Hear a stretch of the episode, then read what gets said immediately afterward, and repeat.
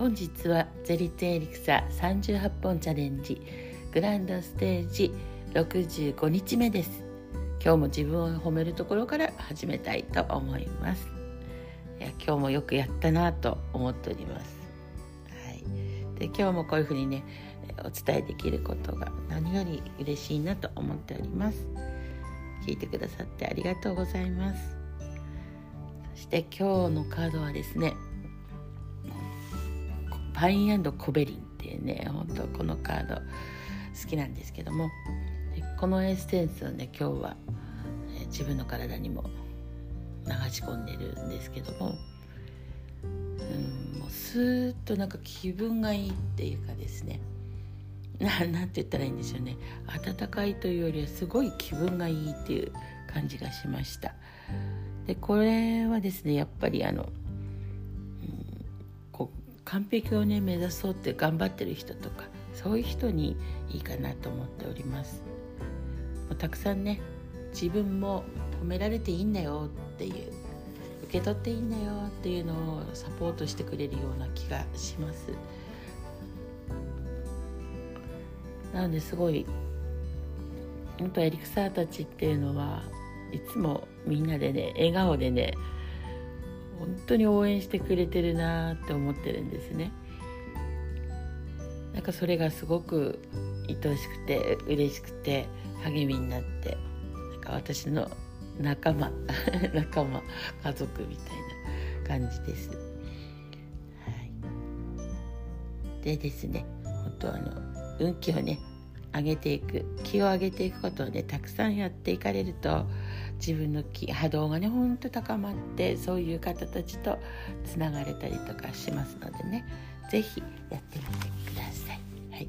そして早速ですけどね。今日も読ませていただきます。あともう少しなのでね。とあとどのぐらいだったかな。あと何話くらいかで終わりなんですね。なんでこうお付き合いいただくのもあと少しなんですけども。あと5話ぐらいかな。4話。はい。降ることに伝う高千穂の峰に山下り。宮殿を建てたニニギの御事は月日が経つにつれて貫禄がついてきます。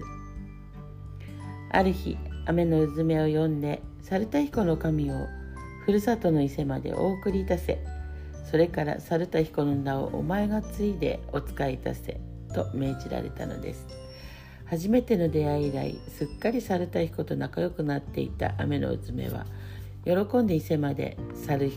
田彦を送り新婚旅行のような楽しい旅をされました。そしてこれ以後雨のうずめの子孫は猿田彦の一時をもらい受け猿目の君と呼ばれて宮廷で武学を奉仕する感情となったのでございます。さて猿田彦を無事に送り届けた雨のうずめは笠佐の岬に戻ってきました。その岬でタイヒラメウニホタテタコイカマグロトビウオスズキチョウチンアンコナマコなどすべての種類の魚を呼び寄せました。お前たちはニニギの御事の食べ物としてお使いするかという問いに魚たちは皆お使いしますと答えたのですがナマコだけは黙ったままで何も言いません怒った雨のうずめは「この口は本当に何も喋らないのかい?」と小刀を取り出してナマコの口を裂いてしまったのですひどい話ですが今でもナマコの口の裂けているのは雨のうずめのせいだと言われております。一方伊勢の国に帰った猿田彦ですが噂によるとあざかというところで漁をしていてとても大きい平部貝に手を挟まれたまま海に引きずり込まれてしまったらしいのです。水中に溺れて沈んだ猿田彦の魂は3つに分かれて心霊となりました。海の底に沈んだ時に現れたのが底をどく御霊。海の中ほどで現れたのが粒立つ御霊。水面で現れたのが淡さく御霊ということでございます。ところで猿田彦ですが助かったのか死んでしまったのかは全く分からず事の真相は謎に包まれたままでございます。猿田彦は伊勢の国今でいう三重県鈴鹿市ですね。の椿大社や伊勢市の猿田彦神社二見ヶ浦の沖玉神社にお祭りされています。さてうららかなある日ニニギの御事が笠佐の海岸を歩いておりますと花のように美しい乙女に出会いました。あなたはどこの娘さんですか？にっこりとニニギの御事が問いますと娘は大山積の神の娘この花咲くや姫と申しますと塩らしく答えます。兄弟はありますか？姉がおります。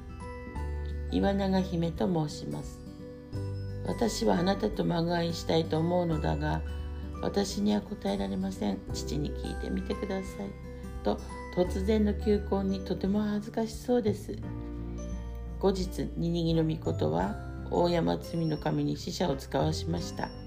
これを聞いた大山積の神は大変な喜びようです。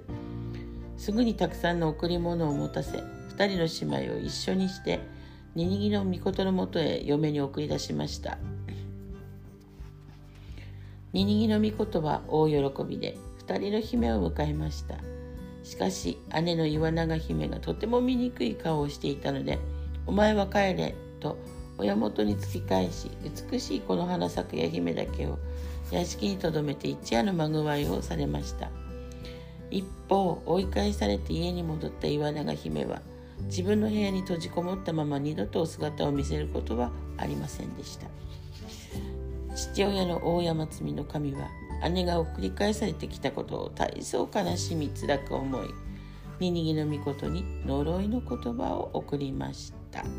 さてどうなっていくのでしょうか？このお話はまたこの次にということです。いやすごいですね。ようやっとこのこの花咲くや姫っていうのもね本当に皆さんご存知かと思います。体操美しくてねやはりこういう方だったんだなって花のある方だったんだなと思うんですけどもまさかのねお姉様お姉様のねこの岩永姫2人をねまさか結婚させられると思ってなかった他にですねお姉様がとても醜かったというんですね。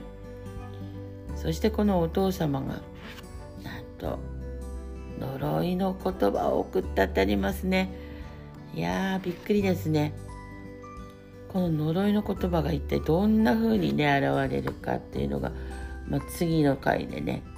出てくると思うんですけどもまあ本当人のね恨みとか呪いとかそういうのはね本当に怖いものだなと思っております。まよく生き量とかってありますけどもこの生き量もねほんと昔からよく聞いてまして生き量がねやっぱり資料よりも怖いよってよく言われました。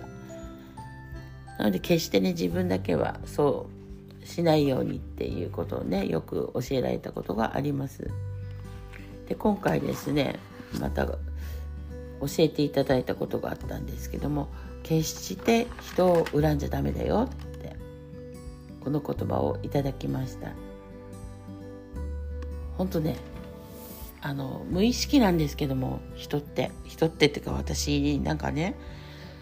そう思ってなくても言われ例えばねこう悪いこと言われたとかねあった時思い出してしまうんですねふっとした時に。で思い出した時にそれをねありがとうってやっぱり言えないものなんですね。うん、なのでクソとかね、うん、思ったりとかするわけです。その思った言葉っていうのはね相手に届くっていうよりまた自分にね戻ってくるとよくね言われてます。なので言葉って言霊って本当に気をつけた方がいいよって言われることなんですけども皆さんもねこの言葉すごく大事です。なんでその言葉をね大事に使ってしかもこのえー、波動とか周波数ってありますけどこのエネルギーっていうエネルギー値があるんですけどもこのエネルギー値の高い言葉をどんどん使っていくっていうとね運気が本当に上がっていきます、ね、そういうこととかもちょっとねやっていきたい講座とかで教えていきたいなとか思っております。なんでねまあ使わない言葉はね恨み事はね決して言わないでください。恨み事をね何ていうの言われたこととかね思い出した時はねその思い出した時こそねちょっと別なことを思い出していい言葉をねやっぱ使ってください。良き言葉、ね、これを使っていくっていうのがやっぱりこの、えー、物語の中でもね大きくありましたので、まあ、これからねこの言葉最終章のに向かってなんかね出てくるんだろうなと思っております。また明日が楽しみですね。はい。ということで今日もね波動風呂とか楽しんで ください。そして今日もね皆さんがねそうやって自分の叶えたい未来こういうのをねたくさん出してってください。本当はこういうことしたいんだよねってたくさんあると思います。その本当はをねどんどん出してください。そうするとね本当叶っていきます、ね、本当はこうしたいのに違うことやってるから不平不満が出るわけなんでね。本当はという自分の声を本当聞いてください。言われたからやったとか、ね、そういうのはもう置いていきましょう。まだね素敵な時間をね本当この命というのは限りがあるのでこの限りあるね命この限定期間中に本当にね自分のために自分の声を聞きながらちゃんと使っていきましょう。